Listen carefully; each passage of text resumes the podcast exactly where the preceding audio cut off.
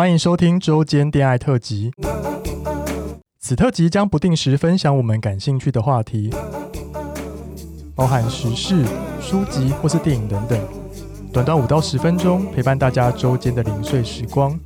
我是今日接线员纯纯，开启你的耳朵，恋爱聊天室现正通话中。嗨，大家，今天的周间恋爱呢，想要来推广宣传。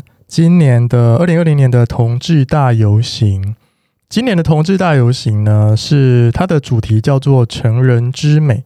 然后那时候听到“成人之美”的时候，想说什么意思？我就去它的官网看，今年是同志游行第十八届，就是一个十八岁成年的概念啊。然后觉得这个主题真的超棒。然后呢，其实第一届的同志大游行，它的主题叫做“看见同性恋”。啊，你就觉得同志运动真的走来非常的不容易，走了十八年，从看见同性恋到现在的成人之美，就觉得好想哭啊！就觉得天呐，就是前人前辈的努力真是没有白费。好啊，然后非常推荐大家，就是今年可以跟我们一起来响应这个活动。然后今年的同志大游行呢，会在这礼拜六，也就是十月三十一号的下午两点，那会从台北市政府的广场出发。那跟大家预告一下，我跟咪咪呢会在北路线，我们会在橘色线上的每一台车会在上面主持。大家觉得好累哦，游行不就是去放松走路，然后看帅哥的吗？竟然还要主持到底？好了，那也欢迎大家来响应，就加入我们队伍，然后跟来捕捉就是野生的咪咪跟纯纯，好不好？为什么会想要邀请大家来走同志大游行呢？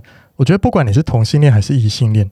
我觉得你会在这个游行上看到非常多不同族群的人，比如说举例好了，比如说 BDSM 啊，你在现场看到超多不同性倾向的人，可能也有跨性别族群，非常的多。你可以在那一天的游行上看到很多很多不同类型的人，然后你就可以在那边大开眼界，就想说：天哪，这世界上竟然有这么多不一样的人！对啊，就不要再把自己限缩在小框框里面。我觉得你来走同志大游行啊，你就是会开拓自己的视野，好不好？那这边想要分享一个小故事，因为我之前有在学泰语嘛，然后有认识一些泰国朋友。那那泰国对于同志或者对于一些这些就是不同呃性向的人，或者是对于比如说甚至算是跨性别的人，他们都是非常的习以为常哦。然后我一个同志的朋友就说，因为他们小时候就看这些，就已经看习惯了，就也不会觉得说他们很怪或干嘛的。然后我觉得现在小朋友就算是蛮幸运的，也算蛮幸福的，就是他们一出生。